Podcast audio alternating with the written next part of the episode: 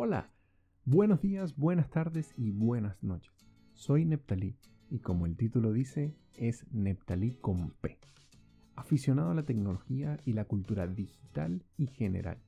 Amante de mi esposa, mis hijas y por supuesto mi familia. Soy venezolano y he tenido la oportunidad de vivir en varios países. Y gracias a esas experiencias vividas, soy un fiel creyente de que el mundo sería mucho mejor con más sentido común. He querido entrar en el mundo del podcast y en mi mente había muchos temas posibles, pero para vencer el miedo de dar el primer paso a esta nueva experiencia, he decidido hablar de tecnología. Así que ven y acompáñame en esta nueva aventura.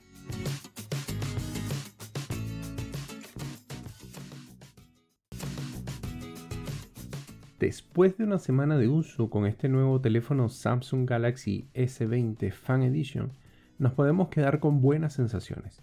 Es una alternativa más asequible para todos los usuarios sin llegar a pagar lo que vale un gama alta en el caso de la línea Galaxy.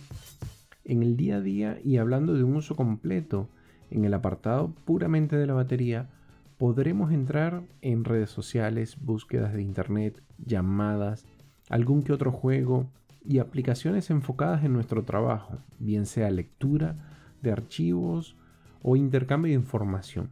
Y al final del día aún tendrá batería suficiente para disfrutar del terminal antes de tener que volver a conectarlo para cargar. El cargador que viene en la versión 4G no da la carga rápida de otros terminales, ya que solo es la de 10 vatios, pero podríamos adquirir uno de 25 vatios y eso cambiaría bastante nuestros momentos de apuro de ser necesario. También creo que es bueno destacar que te permite cargar otros dispositivos inalámbricos por su tecnología inversa. Y aquí me detengo un poco y les comento que yo lo pienso solo para uso personal. No voy a estar cargando los teléfonos de los demás por donde vaya. Pero Hoy en día muchos de nosotros somos usuarios de relojes smart y estos tienen carga inalámbrica. Y esto nos va a permitir recargar estos dispositivos en el caso de olvido. Yo lo encuentro en ese sentido muy útil. A nivel estético, pese a ser de plástico, en su parte trasera me agrada que no dejan las huellas marcadas como en el cristal, pero la sensación de acabado premium no la tienes y se nota. Acabados redondeados, marcos de aluminio, no deja de brindar un buen agarre y sensación en la mano, sobre todo pensando en usuarios que no dejan de tener el teléfono en la mano durante todo el día. La cámara trasera con la integración de tres objetivos dan excelentes resultados y la cámara selfie de 32 megas hacen tomas espectaculares. Pero lo que más me ha llamado la atención es la toma única y sé que tiene que ver con el software también, pero puedes realizar una toma de 10 segundos y en ella vas a realizar como un paneo del área o de las personas que quieres fotografiar. Y como resultado, tienes una serie de capturas aproximadamente de 8 a 10 fotos o videos con filtros, sin filtros, con movimientos tipo boomerang, en las que solo tendrás que elegir cuál subir a qué red social eh, y con efectos variados y muy entretenidos de gran calidad. Si eres de sacar fotos a nivel profesional, podrás configurar tu cámara para sacar el mejor provecho en cada toma. Teniendo, por ejemplo, en tu bolsillo una cámara auxiliar o de apoyo a tu equipo profesional, y en este caso hay algo que le puedes sacar mucho provecho al momento de grabar videos, que es la estabilización del mismo. De verdad que te recomiendo utilizarlo. El modo noche, la verdad te va a dejar sorprendido. Es genial y las fotos quedan espectaculares. Si tu día a día está lleno de momentos que quieres guardar y compartir, yo creo que este teléfono definitivamente es para ti. Hablando de la pantalla y su fluidez, han decidido incorporar los 120 Hz de refresco. Y siempre hay diferencias, teniéndola por supuesto activo. Lo que sí se puede destacar es que exige un mayor consumo de batería, pero en este caso los 4500 mAh no te van a dejar mal durante la jornada. Y si preguntamos si esos 120 Hz realmente van a afectar el día a día, Quizás para algunos sí, quizás para algunos no. Yo creo que depende del tipo de usuario.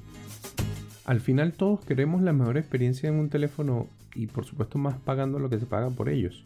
Por lo que sí, es notable que tenga una mayor tasa de refresco para darte una mejor fluidez visual, sintiendo que tienes también un teléfono de alta gama en tus manos por un menor precio. Sí se nota cuando están desplazándote, por ejemplo, durante alguna aplicación como el Facebook, el Instagram, sí lo van a notar. En el caso de la resolución, a pesar de no tener la misma de un S20 o un S20 Plus, sigue teniendo una gran calidad por lo que vas a disfrutar igual de un buen video, un juego o de las redes sociales. Algo que me ha gustado y es por el tamaño de la pantalla es que puedes tener dos aplicaciones al mismo tiempo de manera cómoda, incluso una ventana flotante. Pero en la realidad no estaremos así todo el día. Así que quizás para una búsqueda puntual en internet, algo que estás viendo al mismo tiempo eh, por YouTube, por ejemplo, lo importante es que da la sensación y visualmente, o da la opción, mejor dicho, y visualmente es agradable y cómodo por su tamaño de 6.5 pulgadas.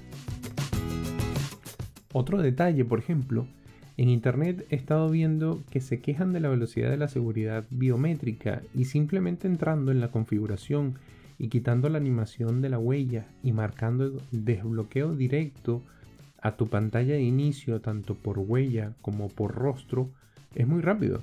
Por lo que es un detalle que puedes configurar y no te va a suponer ningún punto negativo en el teléfono. Por lo demás, y en un uso cotidiano, creo que estaría todo lo que nosotros como usuarios finales realmente valoramos.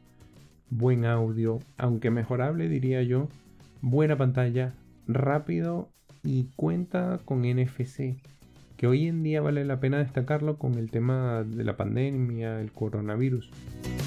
Muchos de nosotros pagamos nuestras compras y debemos sacar la billetera para luego buscar la tarjeta, para luego pagar. Y todo ese proceso, en todo ese momento tenemos presente el tema COVID. Y teniendo esta opción activa y configurada, solo vas a tener que pagar con el teléfono.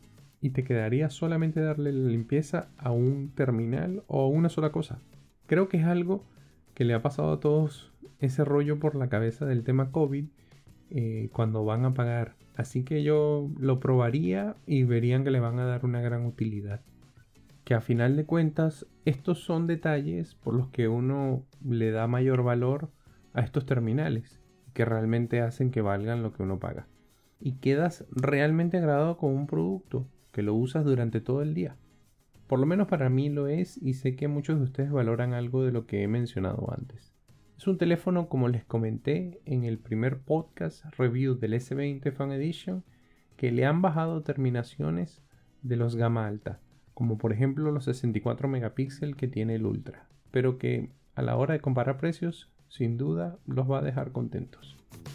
En definitiva, es un gran teléfono a un costo menor con todo lo que necesitas para tus días y adaptado para cada tipo de usuarios. Yo diría que una gran apuesta por parte de Samsung que realmente vas a disfrutar. En los próximos podcasts de Neptali con P hablaremos de tecnología, teléfonos celulares y todo aquello que nos permita mejorar nuestra calidad de vida, incluso dentro de nuestros hogares. Y los invito a que me escuchen en el siguiente podcast. Muchas gracias y hasta luego.